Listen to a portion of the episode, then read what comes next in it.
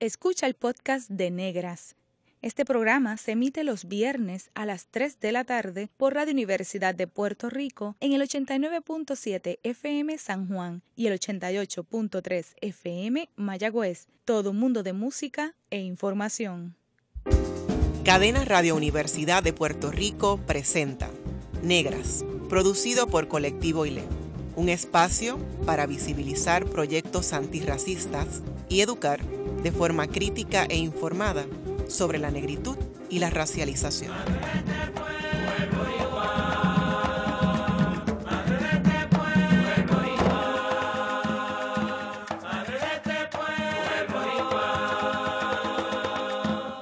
Buenas tardes a toda la audiencia que nos escucha a través de Cadena Radio Universidad de Puerto Rico.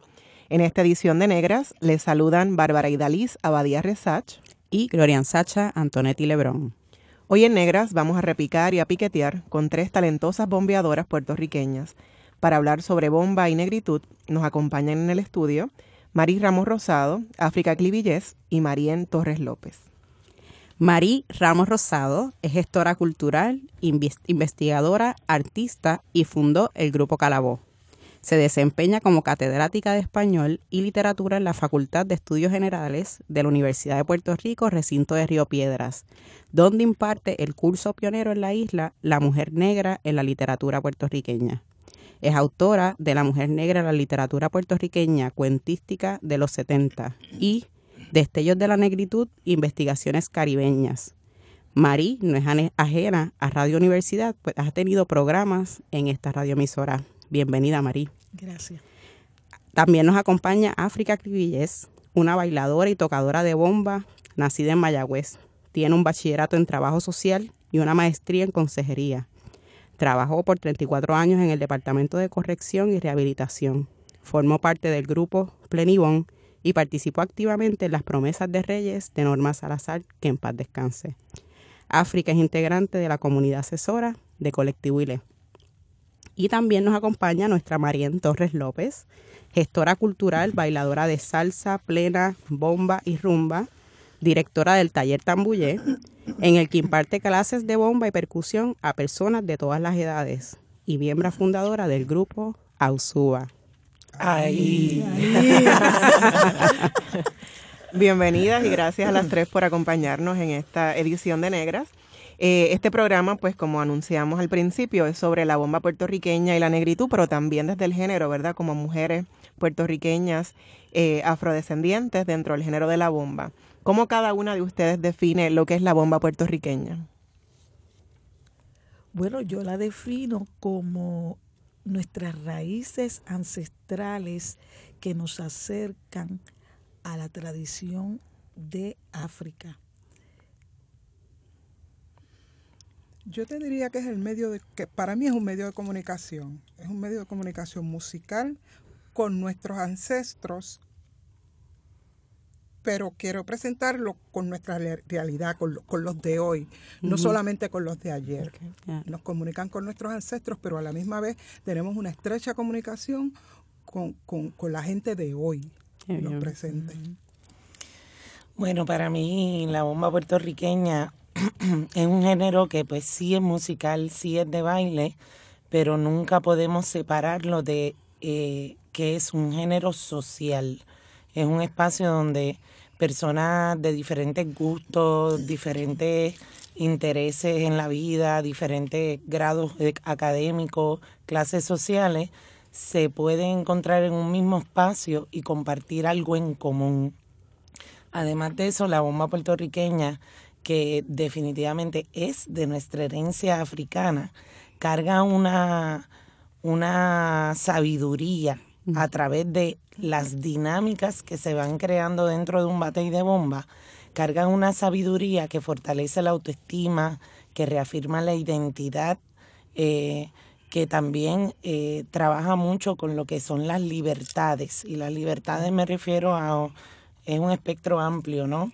Tanto con libertades eh, de género, libertades sociales, libertades de la patria, eh, que se manifiestan, se gestan, se conspiran desde tiempos ancestrales dentro de los batalles de bomba. Y, Y en, en mi carácter personal, eh, la bomba ha sido una herramienta de cambio sumamente efectiva. Yo trabajo con niños desde los dos años en adelante hasta los niños de noventa y pico de años, porque todos somos, ¿verdad? todos somos niños. Este, eh, y nos y yo veo, ¿verdad? Yo veo cómo el ejecutar bombas de las diferentes roles, ¿verdad? Que se puedan dar dentro del género, eh, el ejecutar, profundizar sobre la historia, eh, eh, bailar, sudarla, sentir la vibración de esos barriles, se convierte en una herramienta de cambio, una herramienta de sanación y de reafirmación. Yo he visto el cambio en la gente, pero el mío y el de la gente que se ve impactada dentro de estos espacios culturales. Añadiendo a lo tuyo, lo hemos visto en personas que tienen algún tipo, entre comillas, de limitación. Así es. Hemos visto personas que para la, la, sociedad, pues, o son impedidos o tienen impedimentos y se meten en un batey y allí tú no ves diferencia alguna y lo ves fuera del los ves fuera del batey y te das cuenta cómo esa persona ha fortalecido su autoestima se ha liberado, está más libre, está menos limitado o limitada y eso lo ha hecho a través de la bomba. Sí, y hablando ¿verdad? de esa, que es bien interesante, esas libertades de la voz y del cuerpo, me gustaría eh, que Mari nos cuente cómo comenzó en la bomba y cómo surgió Calabó. Bueno, pues precisamente mientras escuchaba a las compañeras decidí entrar bien breve eh, para dar espacio a las compañeras. Eh, pero quiero decirles que el grupo Calabo, yo me inicio con mi gestora o mi maestra o mi mentora, eh, Gladys Rivera, que me invitan a Loíza para bailar con los mayombes. Y yo inicié bailando bomba con los mayombes en, mm. en Loíza. Luego, estando yo en el, en el 1979, eh, que entro a los mayombes, porque ellos se tenían que ir para los Juegos Panamericanos, yo voy a sustituir una, a una bailarina que se llama Cure.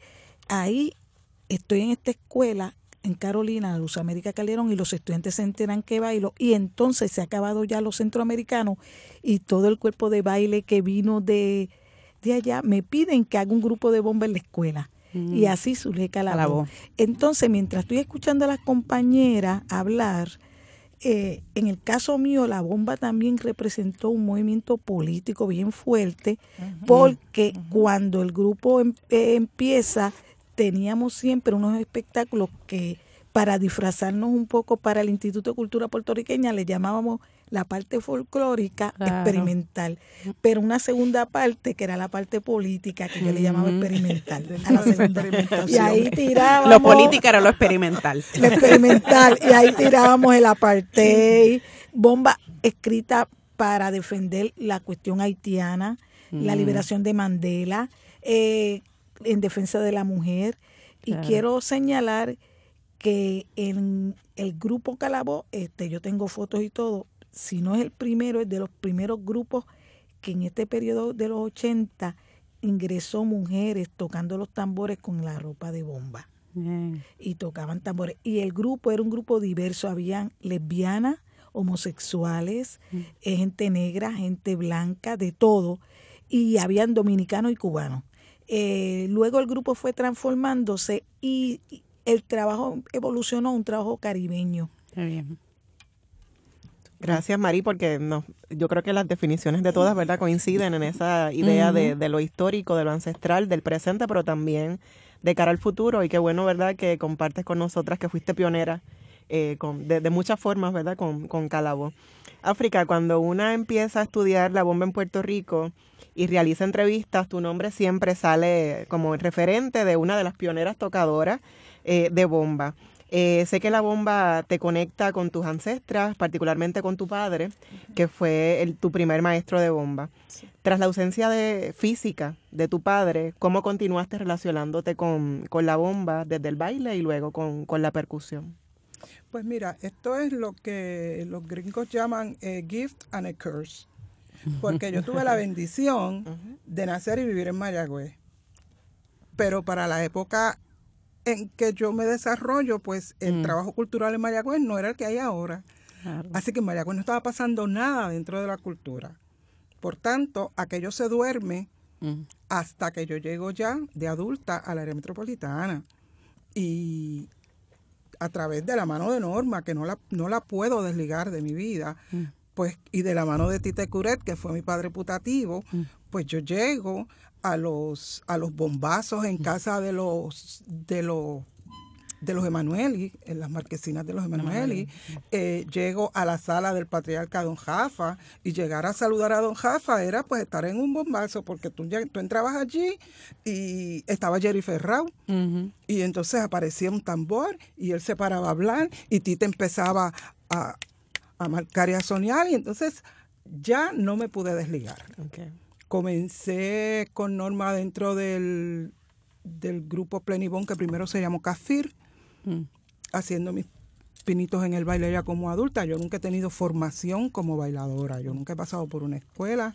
Yo no sé lo que es pararme en tambulle y que me digan levanta la falda aquí. yo no sé hacer eso. Eh, y es una de las razones por las que, no es la principal, pero una de las razones por las que dejé de bailar. Cuando toqué el tambor, ya el piso no me interesó. aquí es que... Y entonces seguí, seguí tocando y conociendo estas personas maravillosas que Dios me ha puesto en el camino, no hay modo de alejarte, no lo hay. Debo decir que la primera mujer que yo vi en mi vida tocando un barril de bomba fue a África. Gracias. Y para mucha gente, por eso lo dije, ¿no? Que África, mucha gente con la que yo hablaba cuando hacía la disertación, África era la persona con la que yo tenía que hablar. Y así hice, y así hemos seguido hablando. Y hemos seguido hablando, qué bueno. Aquí esto es un té chévere. Entonces, María, cuéntanos, desde mediados del, de los 90 hasta esta fecha, has logrado un reconocimiento nacional e internacional por tu desarrollo y gesto, gesto en la cultura dentro del movimiento de la bomba puertorriqueña eres hija de un jayuyano y de una peruana. Así es. Sí, que, ¿verdad? Es como, como pregunta obligada, ¿cómo tú llegaste a la bomba? pues mira cómo en la vida, mi madre, eh, que es peruana, aunque lleva más tiempo viviendo en Puerto Rico de lo que vivió en Perú, este... Mi madre siempre en casa era la que más cultivaba ese sentido patrio y esa conciencia de identidad de donde nosotros, de, de nuestras identidades. Claro. Porque es una identidad plural, eh, de amor a todo lo que representara ser una mujer puertorriqueña y de amor a todo lo que representara mi herencia inca de Perú, ¿no? Entonces, eh, ya en casa pues se veían, se discutían, la biblioteca extensísima de mi padre pues siempre estaba ahí a la mano para nosotros. Eh, se dio una formación dentro de la burbuja, ¿verdad?, del hogar, que cuando yo salgo ya exploto la burbuja, estoy en la universidad, conozco a estas mujeres maravillosas en unas fiestitas que hacíamos junto con Norma Salazar, que no hay que abundar. No, no, este, no, es necesario, no. Eh, empiezo a tener unos intercambios, ¿no?, con personas eh, que no me hablaban directamente de la bomba, pero ya yo me estaba adentrando en un ambiente al que sí tenía la habilidad de apreciar inmediatamente mm. por, por la formación que tenía. Y e, irónicamente, cuando yo era niñita, toda la vida, toda la vida, mis padres nos llevaban a todos los festivales de esta isla, incluyendo a las fiestas tradicionales de Loíza en, en julio. Y, y entonces mamá me cuenta que yo me le escapaba. Eso era normal en mí. Todavía lo hago. Todavía lo hago. Este, que yo me le escapaba siempre porque yo veía algo y yo iba caminando para allá y no me, ¿verdad? me olvidaba de lo que, con quién andaba, lo que fuera. Y que estaban tocando, había un batey, eh, estaban tocando los, los barriles, yo me metí allí mi mamá no sabía hablarme con el vocabulario porque ella no era una conocedora a fondo de la, cultura de, la bomba, como tal, eh, pero sí fue la primera persona que me explicó. La bailadora es la que dicta lo que está saliendo de uno de los tambores. Ella no sabía cómo se, que si se llamaba primo, que sí, pero ella sabía ese detalle. Sí, la dinámica podía Y yo tengo la memoria de ver esta mujer negra una señora mayor, voluptuosa, eh, porque tengo esta imagen de, bien niña, esta mujer bailando con, y sudá, sudá, bailándole al primo con una fuerza, que eso se quedó ahí en el subconsciente. Yo no vine a bregar con, con la bomba hasta que entré a la Universidad de Puerto Rico. Y entonces, eh, como yo llego a Norma, que es quien, quien primero me dio ese empujoncito, fue a través del Festival de Bomba y Plena que llevaban a cabo aquí en la universidad. Ese año posiblemente fue en el 98. Eh, eh, es, eh, esos festivales los creaba y los crea todavía este Clemente. Capitol, Clemente. Y entonces ese año yo recibí un flyer en la Placita Antonio Martínez, ahí frente al teatro, que iba a haber este festival, este grupo. Y yo voy pues para allá, mira, que va a haber música en vivo. Y era el grupo Plenibom. Con las camisetas de la bandera. Era, y sí, no, pero con vestuario folclórico, recuerdo que estaba Soribán haciendo su... Sí, bueno, pues esa fue la primera vez que ya yo con la conciencia de esto me gusta y yo quiero aprender sobre esto. eh, cuando termina el espectáculo, sabes que siempre la sacan al público, pues yo como me estaba moviendo en una esquina, pues ahí me sacaron. Y yo pienso que de ahí en adelante, por ahí para abajo, el camino se abrió. el camino se abrió porque eh, yo siento que yo estaba en el lugar correcto, con la actitud correcta y, ¿verdad? Fue como en la estoy pues sí, estabas lista para estaba lista para para yo no sabía qué.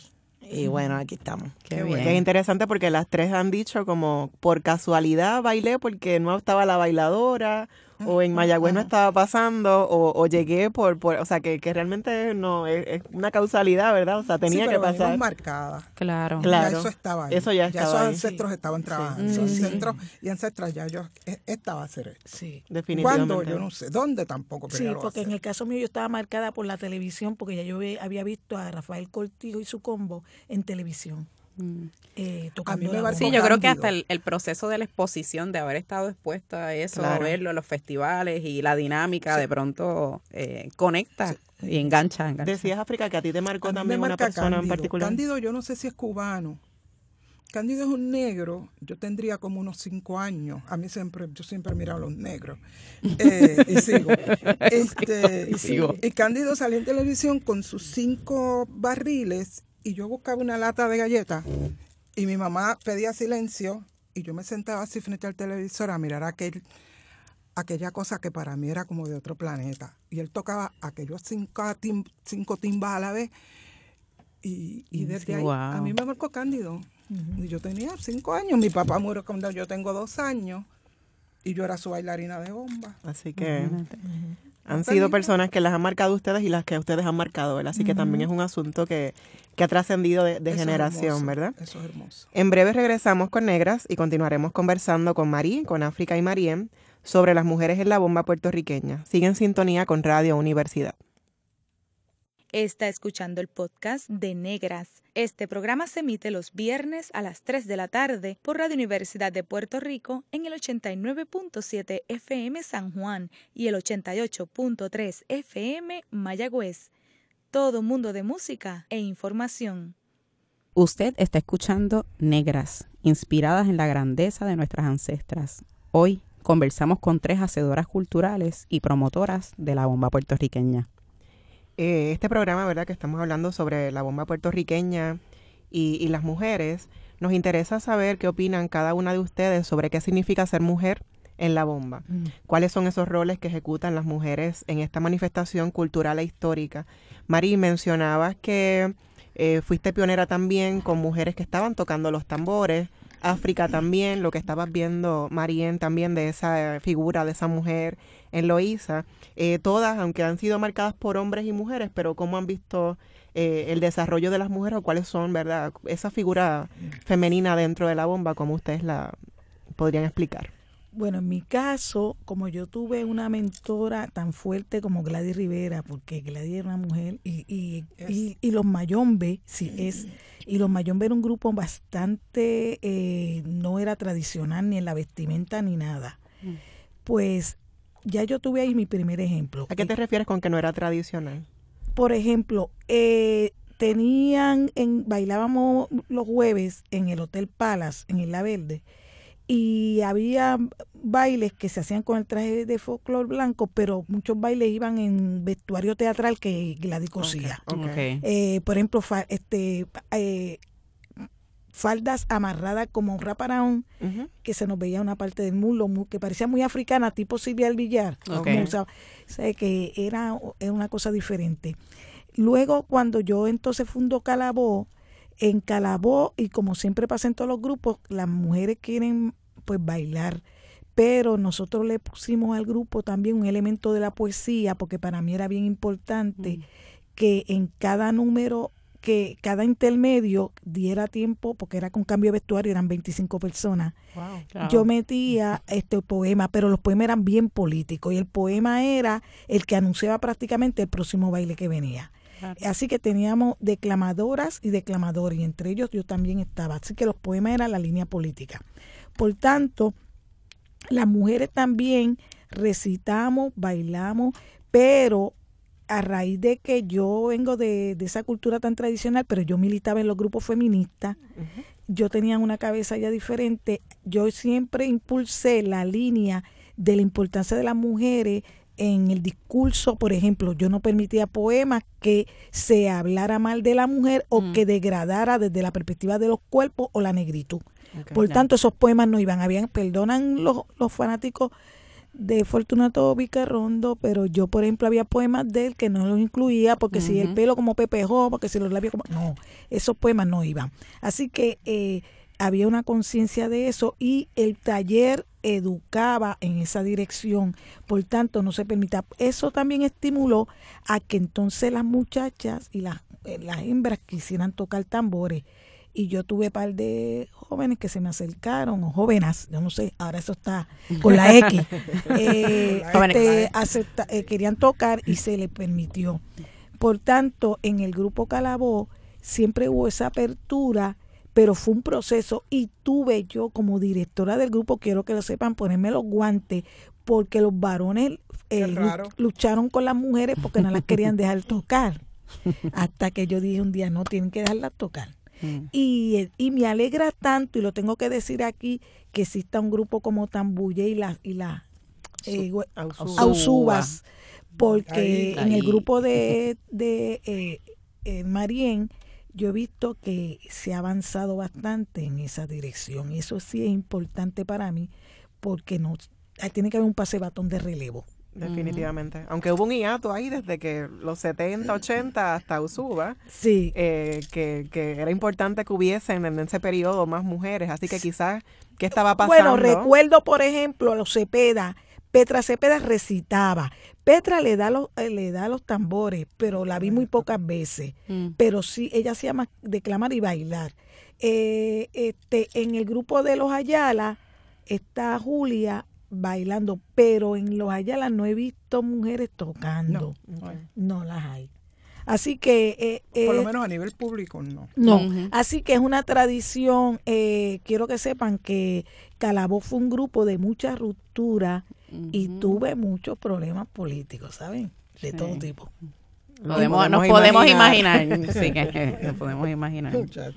Y África, ¿cómo ves ese, los roles de la mujer dentro de la bomba? Pues mira, a mí me gusta mucho lo que estoy viendo. Eh, yo veo a la mujer. O sea, que has visto un cambio. Sí, he visto un cambio. Primero, cuando yo empecé, yo recuerdo que una vez yo subo a tarima. Eh, ¿Tú recuerdas, ustedes recuerdan cuando hacían las competencias afro algo Loisa? Sí. Eh, y yo me senté a tocar. Y hay unos varones. Y entonces yo recuerdo que me estoy acomodando y digo, deja ver cómo sale esto. Y me dice, ¿para qué te sentaste? Entonces yo lo miro y le digo, ¿para tocar? Igual que tú. Pero era, era bien difícil. Quizás no era difícil porque yo no estaba empujando que yo quiero tocar, que yo, me, metí a tocar y ahí nos fuimos. Pero si mi decisión en aquel momento hubiese sido que yo quiero hacer esto, se me hubiese hecho bien, bien cuesta arriba. Eh, ahora, pues yo veo que la mujer se ha desarrollado, ha desarrollado tanta seguridad, tanto a través del baile como a través del, del toque del barril, que es maravilloso que es maravilloso. Tú la ves, mira, ahí no hay complejos de peso, ahí no hay complejos de color, ahí no hay complejos eh, de situación económica, ahí no hay complejos de nada. Ellas hablan abiertamente, ya no está la mujer tímida que no se atrevía a hablar ante un grupo, y eso se lo ha dado la bomba. Claro. Tú sabes, y, y, y, y me maravilla me maravilla. Son niñas preparadas de algún modo, son niñas estudiantes universitarias, la gran mayoría, que, que, la que no lo es también se expresa muy bien. Yo estoy enchulada. De verdad que yo, lamento haber nacido antes. nacido ahora. Es ahora que tenía que No, te necesitamos. Sí, sí. Donde Eso es parte del proceso, claro. María, en el taller Tambuye, ¿verdad? Se dan clases de percusión. ¿Cómo ves el interés eh, y la participación de las mujeres como percusionistas? Pues mira, en el taller eh, ahora mismo somos más de la mitad las mujeres que están que están tomando clases, que están interesadas en aprender, en, adentrarse en el mundo de la bomba, primero como tocadora y no necesariamente como bailadora ni cantadora, que son los roles, ¿verdad? Tradicionales. Eh, impuestos de cierta forma, eh, pero yo siempre, ¿verdad?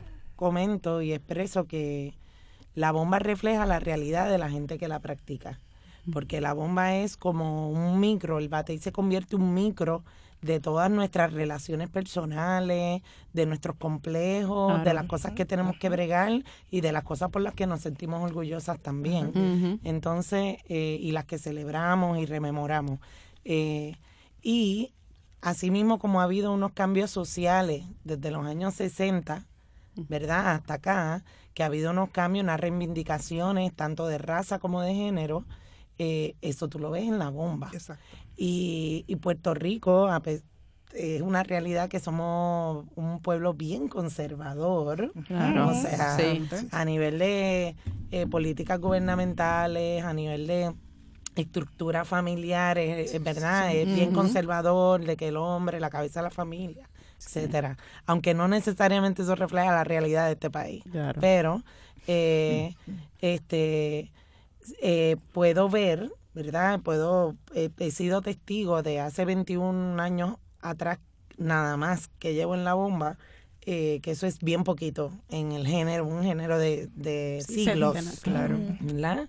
Este, sí he visto un cambio trascendental. Eh, sí veía a las mujeres, pero no tocando en un ámbito profesional. Sí veía mujeres tocando en las salas de su casa y en espacios más íntimos. Y tocaban muy bien. Y, y entonces como, se, como antes la práctica de la bomba era más en la marquesina, los balcones. Cuando yo empecé en la bomba, esas eran las dinámicas, no era como se conoce hoy en día la bomba, eh, que pues, es un jangueo de barra o de plaza, ¿verdad? De festival. Este, y entonces ver a, esta, a, estas mujeres tocando muy bien, cantando mientras tocan, pero en estos espacios privados, en un espacio donde, pero mujer, porque no, tú no te sientas a tocar? No, no, no, no, no, en la calle yo no toco. Mm. Y ver cómo ese tipo de mujer que sin duda está creando un precedente, pero no lo reconoce. A yo decir, no es que esto hay que reconocerlo, esta es esta importancia es, o sea, esto es fundamental. Y cada vez que cualquier persona ve a una mujer tocando barriles, las mujeres que están presentes allí se empoderan y dicen yo puedo tocar barriles también. O sea que ha sido como una, una bola de nieve. Empezó con una cosa bien cerradita, así como yo las vi, me empoderaron a mí, me cambiaron una idea de la que muy me inculcaron mucho también de que la mujer bailaba y cantaba y cantaba nada más. Yo empecé con la bomba como bailadora y tuve muchos años sin atreverme a sentarme en un barril. No porque no supiera, porque yo veía un montón de hombres que no sabían nada. Y, tocaban, y tocaban sin ningún problema. Y ahí los dejaban y cruzaban el ritmo. Bueno, Pero pero de ahí a, a, una misma internamente, porque eso es algo, es una lucha que nos toca individualmente y nos apoyamos colectivamente, el hacer ese clic, el cambiar esa mentalidad de yo, esto es lo que me toca, esta es mi zona de comodidad, ¿verdad? Esto es lo que tradicionalmente es. Bueno, claro, pues tradicionalmente en un pueblo patriarcal, unas dinámicas patriarcales, Ah, machistas, machista, sí, sí. de control sobre la mujer, pues eso es lo que se veía dentro de la bomba. Sí. Eh, eh, ahora esas dinámicas se están cambiando. Yo no estoy diciendo que han cambiado por completo. No, Todavía falta. hay espacios donde las mujeres entramos a tocar y, y ya a un nivel profesional nos sentamos al lado de cualquiera y como quiera hay una resistencia Sí, sí. a mezclarse con nosotras. Pues entonces déjalas a ellas que toquen solas y, y después vamos los Que hombres toquen otra vez. primero y después tocamos nosotros. Y yo, y yo creo en que sí, el espacio femenino me es sumamente importante. Yo soy promotora de que ese espacio siga existiendo porque se necesita un espacio donde ninguna se sienta juzgada para, para ejecutar, desarrollarse, etcétera. Pero yo sí creo en que toquemos todos juntos. Claro. O sea, eh, eh, esa es la verdadera. En equidad de ¿verdad? condiciones. Claro, claro. Mira, y yo Y un quiero- poco por ahí va la, la otra pregunta, que es, eh, desde hace un par de años hemos visto cómo la bomba ha estado presente en las manifestaciones feministas eh, que han tenido lugar en el, en el país, ¿verdad? Entonces ver cómo, por ejemplo, una de las principales vías de la zona metropolitana se convierte en un batey, o la entrada a la fortaleza, aunque hayan policías, ¿verdad? Y, y, y bloqueen, pero hemos visto cómo son espacios que se convierten en el soberano eh, y genera unas emociones inexplicables, ¿no?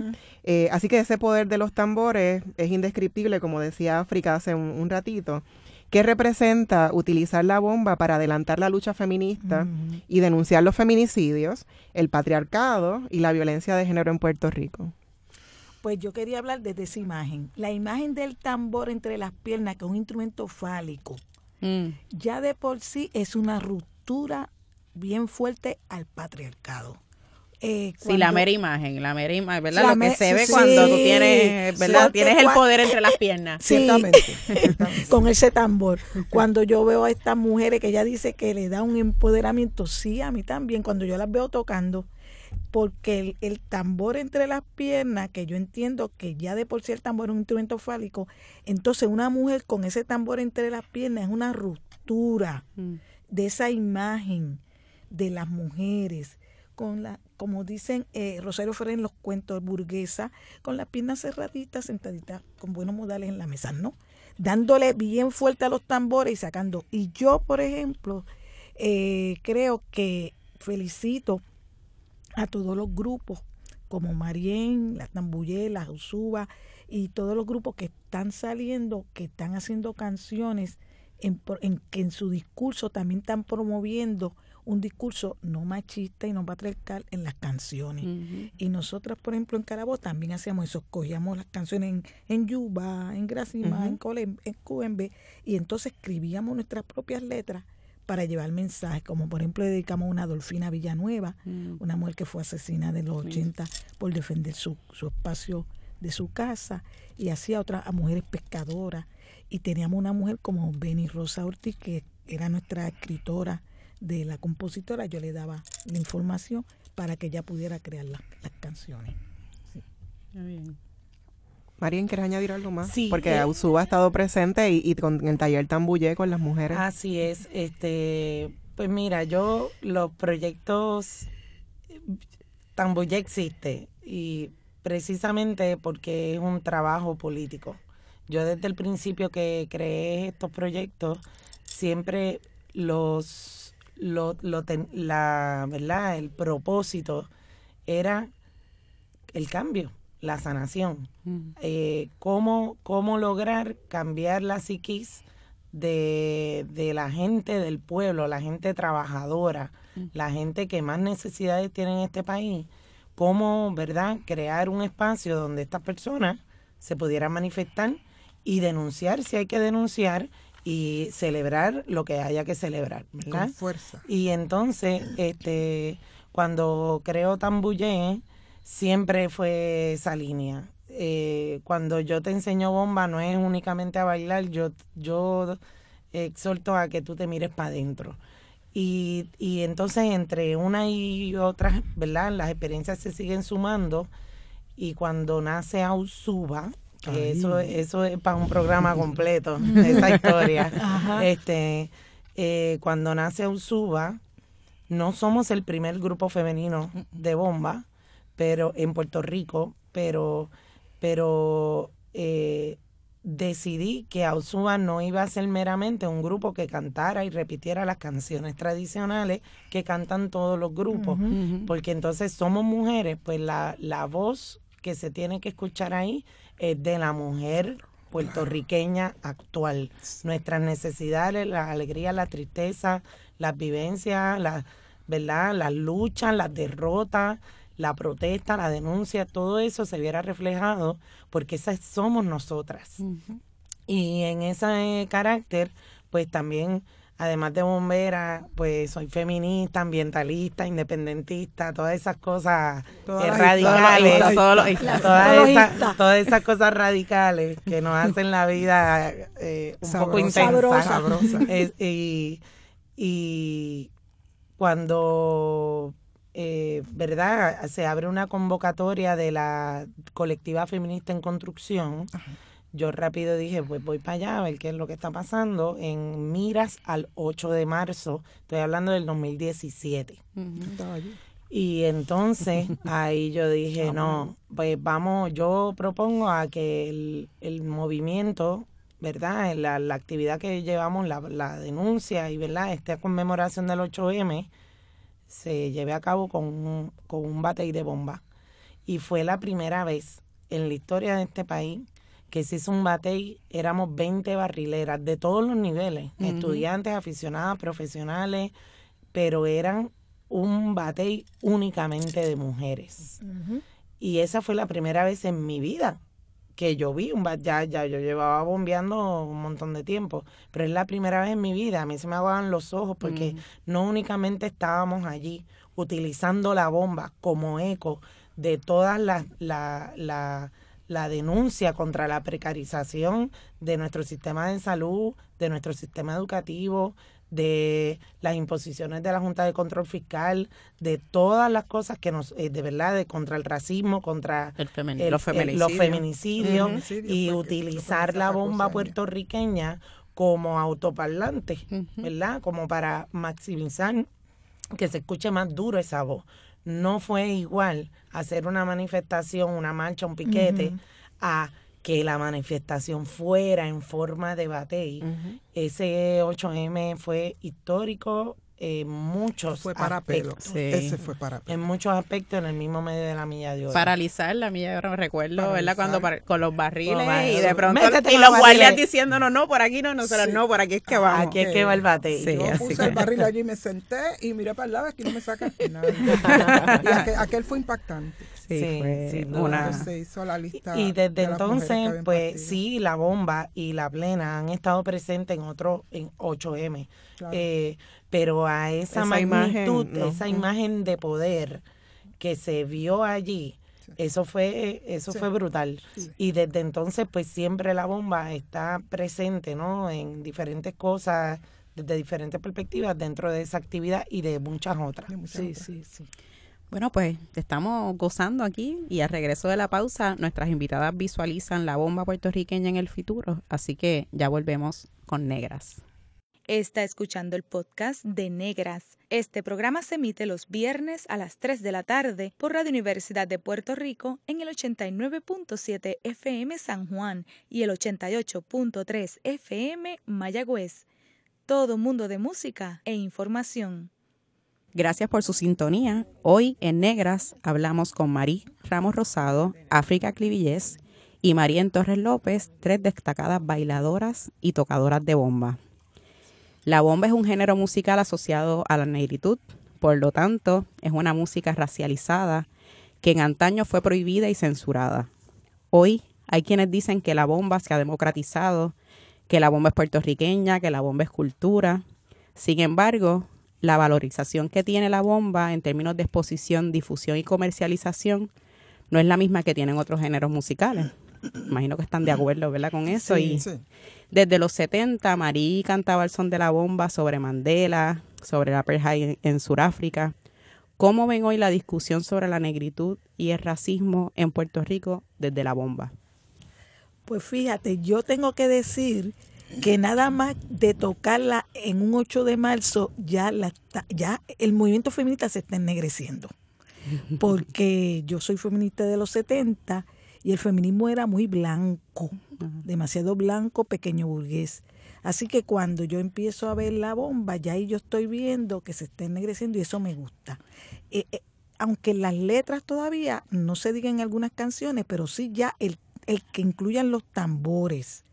Porque yo recuerdo cuando la OPMT, eh, Organización Puertorriqueña de la Mujer Trabajadora, me invitó a bailar, yo soy Pantoja, en Café Vicente, para un 8 de marzo, yo me sentí bien valorada por la feminista porque casi nunca eh, yo iba a los movimientos, ellas me apoyan como intelectual académica, pero lo de la bomba no estaba yo ahí presente. Mm. Entonces, ahí yo dije, qué bien. Y nos invitaron pagando, ¿sabe? También nos pagaron. Así que, importante. Así que yo entiendo que el movimiento feminista en ese momento empezó a dar unos pasos, pero ya el movimiento, como está hablando Marien, de que un 8 de marzo en un batey con 20 mujeres con tambores, ya eso es otra cosa, ya la cosa se está. Y desde la bomba también tengo que decir que los diferentes grupos constituidos por hombres y por mujeres, el elemento de la negritud definitivamente está en los discursos. Sí, sí, está en las canciones. Nosotros cuando participamos, cuando quisimos hacer presencia en, la lucha por la liberación de Oscar, eh, vamos, perdón, como, como mujeres afrodescendientes, ¿verdad? Pero yo llevé mi barril y Chocorta llevó su barril. Y entonces dentro de lo que allí pasó, como mujeres afrodescendientes, también insertamos la bomba. De hecho, Choco escribió una bomba, se interpretó allí. Y ahí estamos dentro de la afrodescendencia política y participando en el movimiento por la liberación de Oscar. Claro y lo hacemos. Que fue interesante que cuando entonces estaban las mujeres negras, había bomba. Había bomba. O sea que, era es como ese vínculo indisoluble entre la bomba, y, la, negritud. Claro, porque hay una un desfase, en, eh, lo digo así, yo soy también como María independentista, socialista, librepensadora, feminista. El detalle es que los independentistas hablan en el grito del área, por ejemplo, ay, Betance, que fue aquello, el otro, pero en su discurso la negritud no sale hablando de la independencia del 23 de septiembre.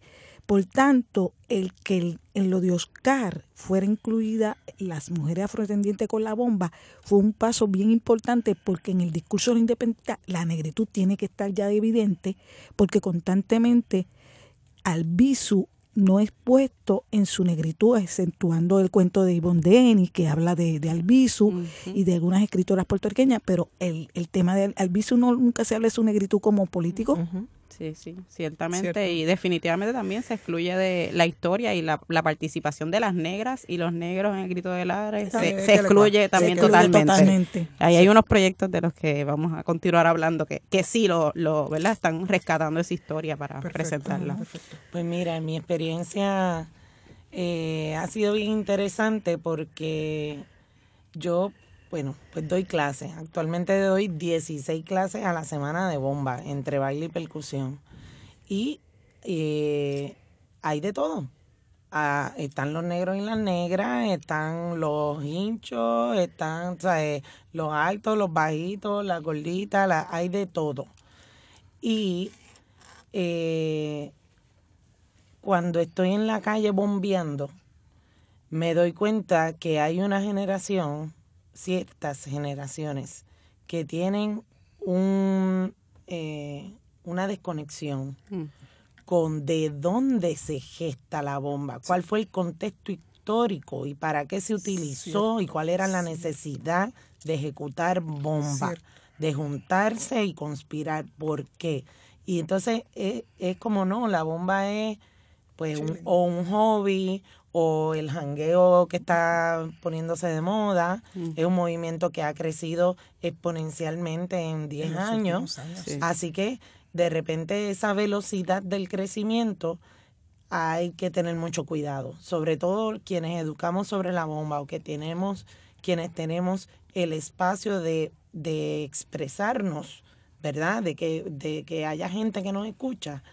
Es bien, bien, bien importante que esa relación, que ese contexto histórico de donde se gestó en inicialmente la bomba puertorriqueña, que es bajo el contexto de la esclavitud y de la necesidad de nuestros ancestros y ancestras de tocar, cantar y bailar para canalizar, para organizarse, para sentirse vivos, para resistir.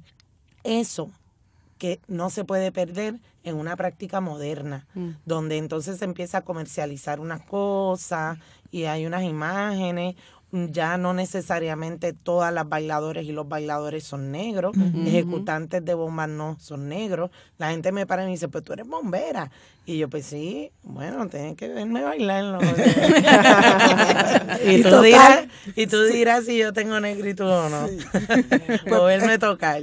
Perdóname, este, Marien, yo te felicito porque yo veo eso. Yo estoy viendo en el movimiento también que lo que está surgiendo es moda y aquel que sabe tocar en su casa me dio dos o tres clases y ya yo me compré un barril y oh, ya yo toco y yo no sé de dónde viene esto y no hay respeto y tú sabes y esto esto no se da en el aire. Claro. No, y, la bomba hay que respetarla porque la, bomba es la vida de, y la sangre de nuestros ancestros. de nuestras ancestras. Y todas esas enseñanzas, esa sabiduría que está en el género y todo lo que perdimos, porque todo a través de la historia oral de seguro perdimos muchísimo más. Y mira todo lo que tenemos. Tenemos mucho, tenemos demasiado que no se está mirando para allá. Eh, eso es una inquietud que yo, como educadora, eh, me he dado cuenta, y como educadora y como jangueadora de la bomba, porque yo estoy metida en todas las bombas por ahí, me doy cuenta que hay, está pasando eso en unas generaciones, desde la mía hasta las más jóvenes, de las que se están empezando a desarrollar en la bomba, y eso es, para mí, es sumamente preocupante. Si tú no entiendes de dónde se gesta este género y las herramientas, lo, lo, que, lo que fue para nuestros ancestros y cómo esto, que fue reprimido, pisoteado, eh, prohibido, violentado y todavía está vivo, ¿cómo podemos desconectarnos de esa realidad cuando nosotros seguimos viviendo otro tipo de esclavitudes no oficiales. Entonces, eh, crear esa analogía tiene todo el sentido del universo. Tú no puedes desconectar la bomba de la negritud. Entonces, hay un discurso en la calle que yo lo empecé a escuchar desde que empecé en la bomba, eh, de que, pues, eh, lo que tú comentaste, la bomba es de, de puertorriqueño. Eh, de, cualquier color, de cualquier. Pues claro que sí, porque todos somos afrodescendientes. Ciertamente. Porque todos somos afrodescendientes, como también somos eh, descendientes indígenas. Y esas cosas hay que valorarlas. Pero eso no significa que tú, si eres eh, blanco o blanca, no vas a ser buen ejecutante. ¿Sabes? ¿Dónde está entonces el balance? Eso no hace que yo sea menos de, pero tampoco puedo desconectarme de una realidad histórica, social, ¿verdad? Que construyó y que se transmitió a través de los siglos hasta hoy en día. Eso para mí sería, yo prefiero no hacer más bombas. Si se, si se, si hay esa desconexión, para mí no tiene sentido nada de lo que estemos haciendo. Pero eso creo que es importante. Escúchame, es responsabilidad de todos, no es solamente de ustedes los instructores, nosotros de boca en boca, de, de abrazo en abrazo, tenemos que decirlo. Sí, como utilizamos también otra, otras formas del arte para poder para continuar levantando esa historia desde la literatura, desde la poesía y muchísimo, ¿verdad? Que, que, pudiéramos trabajar para continuar amplificando eh, la historia y por qué bombeamos y, qué significa, ¿verdad? Yo creo eh, que, que, las tres coinciden en la importancia de, de, la bomba como movimiento político para visibilizar la lucha antirracista en Puerto Rico, que lo que planteas, Marín, es, es importante. No estamos hablando de apropiación cultural, no estamos hablando de quién puede o no puede yo soy evidentemente negra y tengo dos pies izquierdos y María va. ella, baila más de lo que ella cree. He tomado clases, pero bueno. La eh, investigación, ¿verdad? Yo creo que es importante que ahí donde iba, que ahí todo, hemos, todos hemos tenido una responsabilidad con el proceso porque hemos conectado también con la bomba desde otros espacios y pues nos toca. Entonces, si no, si no es como bailadora, pues... Claro, pero que, es importante lo que planteas también África, ¿verdad? De, de ver la bomba como un movimiento político y que la gente, no importa, ¿verdad? Vemos la cuestión del colorismo también en Puerto Rico, pero que entendamos cuál es, de dónde viene la bomba, por qué se hace la bomba, qué significa, ¿verdad? Eh, que se puede entretener, sí, pero también que no, no perder de perspectiva eh, la, la, bomba como un movimiento político que está visibilizando una lucha. O sea, porque como dices Marien, o sea, puede haber personas más claritas de piel que claro que tienen la destreza para hacerlo, pero no a lo mejor no, no son racializados como una persona visiblemente negra que está haciendo la bomba, ¿verdad? Entonces es importante que cada quien entienda, ¿no? Eh, cómo, cómo se racializan los cuerpos desde la bomba también, ¿verdad? También. Eh, yo creo que es importante. Bueno, y en este, este segmento también queremos hablar un poco hacia dónde ven que se dirige la bomba puertorriqueña, eh, que sabemos que nos caracteriza como, como centro en nuestras familias, en nuestra comunidad, en el movimiento, en los movimientos sociales y políticos. Eh, y me gustaría, ¿verdad, Mari, preguntarte cómo te relacionas hoy con la bomba después de toda esta trayectoria. Todo el tiempo, todo el tiempo, porque las presentaciones de mis libros las hago con siempre con algún performance de bomba, aunque no sea aunque vaya sola, por ejemplo, ahora mismo voy para África, porque usted Marfil, en noviembre, que Abadía va también, vamos en una mesa sobre la bomba. Yo, yo dije allí, al final voy a bailar una bomba. En la sala de clase la presento. Mis estudiantes tienen el semestre que ir a algún lugar donde se toque o se ejecute bomba. Eh, la escucho en mi casa, la bailo en este África me ha visto. Llego a cualquier lugar donde haya bomba y me subo a la tarima. Al grado tal que de una me bajaron el otro día así tranquilamente. ¿Cómo que te bajaron? Me bajaron del Instituto de Cultura. No. pues sí.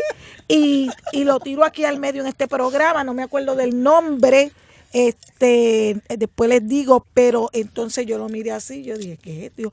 No, porque es que va a haber un bombazo abajo en el piso, ¿no? Y yo dije, bueno, pero como yo vi a todo el mundo subiendo, pues yo voy pues para la tarima. Yo también para la tarima y me subí, pero después bailé también a O sea que eh, esto es, oigo un tambor y yo no pido permiso. Muy bien. no se pide Y África, en tu caso, que también te hemos visto cantar rumba, pero yo sé que la bomba es algo que vas a seguir repicando. yo en la rumba lo que hago es ridículo. Acá entre nosotros que nadie se entere. Que nadie diga nada. Por eso te pregunto que si vas a seguir haciendo bomba. Gracias. Pues mira, este, sí, Sí, a mí me apasiona la actividad del encuentro de tambores. Eso es algo que se sale, eh, eh, es una cosa que se sale de mi piel, lo que allí, Lo que allí sucede. Gracias, Yo estoy en el encuentro desde el día uno. Ese encuentro, yo tuve la bendición de que dentro de las conversaciones iniciales se dieron en el balcón de mi casa, porque Norma y yo éramos un binomio. Eh, y desde el día uno eso es para pelo entonces tú ves que cada vez viene más gente, que lo toman en serio, que se preparan todo el año para ese día, que participamos en las actividades del, día 8. Yo no estoy tan activa, ya yo pinto cana eh, y me gusta estar en casa, pero pues yo toco en el encuentro de tambores, yo si me invitan a un rosario de Reyes yo toco, yo toco en las actividades del, del 8 y por ahí más o menos me mantengo. Eh, y lo que estoy viendo es maravilloso. ay, perdón, es que yo hablo y toco la mesa. Este, y Julito, Julito a mí me tiene, ¿cuál es el apellido? Julito Gastón. Julito Gastón. a mí me tiene llorando todos los días. Ese nene es una promesa dentro del género. Sí, sí, sí. Bueno, María. Eh, la pregunta, la pregunta en realidad es ¿qué tienes, qué planes tienes con tres de tus principales proyectos como bombeadora, que sabemos que son más de tres? Que es Tambuye, que es Ausuba, que es Naraire, el proyecto ¿verdad? principal que está ahí siguiendo los pasos, y el encuentro de tambores que te tengo que decir, ¿verdad? Gracias Norma, como dije hace un segundo, gracias Mario por continuar ese legado, porque nos permite manifestarnos en, ese encuentro, ¿verdad? que se que se gesta todos los años, pero ¿qué otras iniciativas quieres desarrollar? ¿Qué, qué hay por ahí? Pues mira, yo todos los proyectos por ahí que sigo bregando, eh, eh, siempre son en pro de situar la bomba como al lado de cualquier otro arte, al arte del cine, el arte del teatro, el arte, ¿verdad? Los artes reconocidos mm.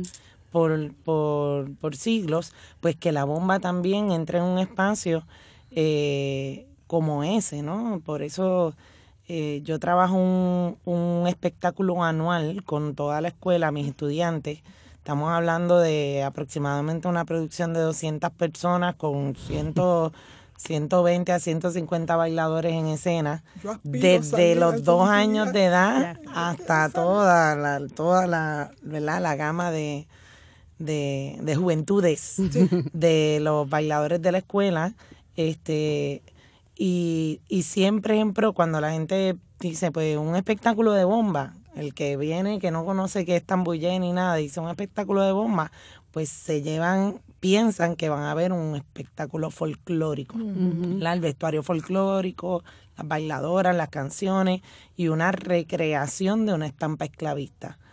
Y yo promuevo la bomba como un arte libre, no un arte que sí es importante rememorar, recordar y, ¿verdad? Eh, que esa información siempre esté presente y accesible, pero pero buscar las formas en que la gente pueda apreciar la bomba diversa, tú sabes, que, que, que, que, se refleja la pluralidad de lo que somos como sociedad.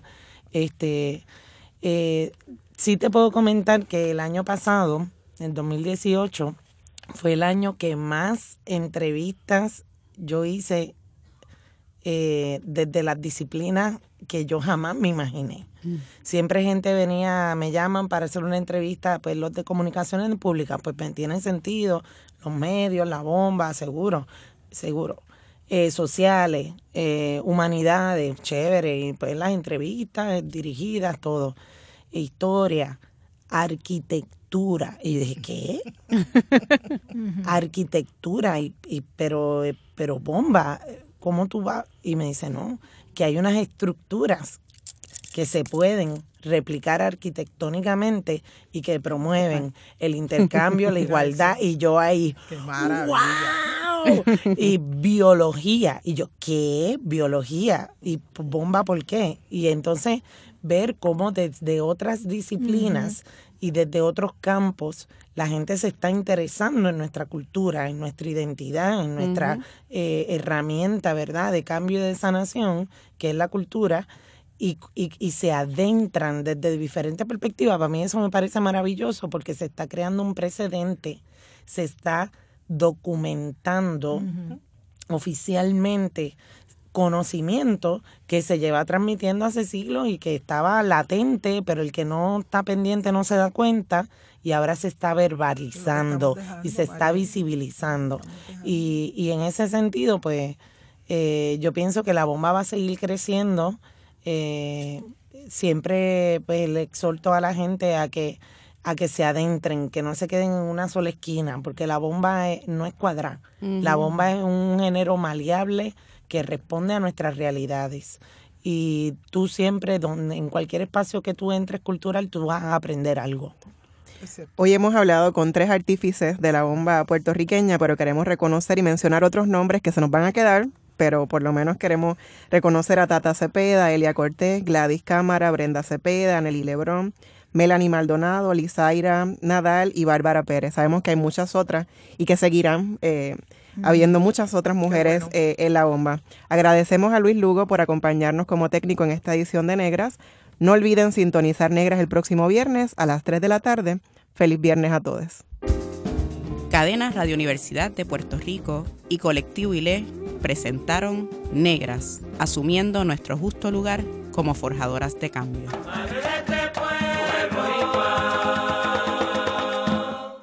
Acaba de escuchar el podcast de Negras. Le invitamos a que nos sintonice los viernes a las 3 de la tarde por Radio Universidad de Puerto Rico en el 89.7 FM San Juan y el 88.3 FM Mayagüez todo un mundo de música e información.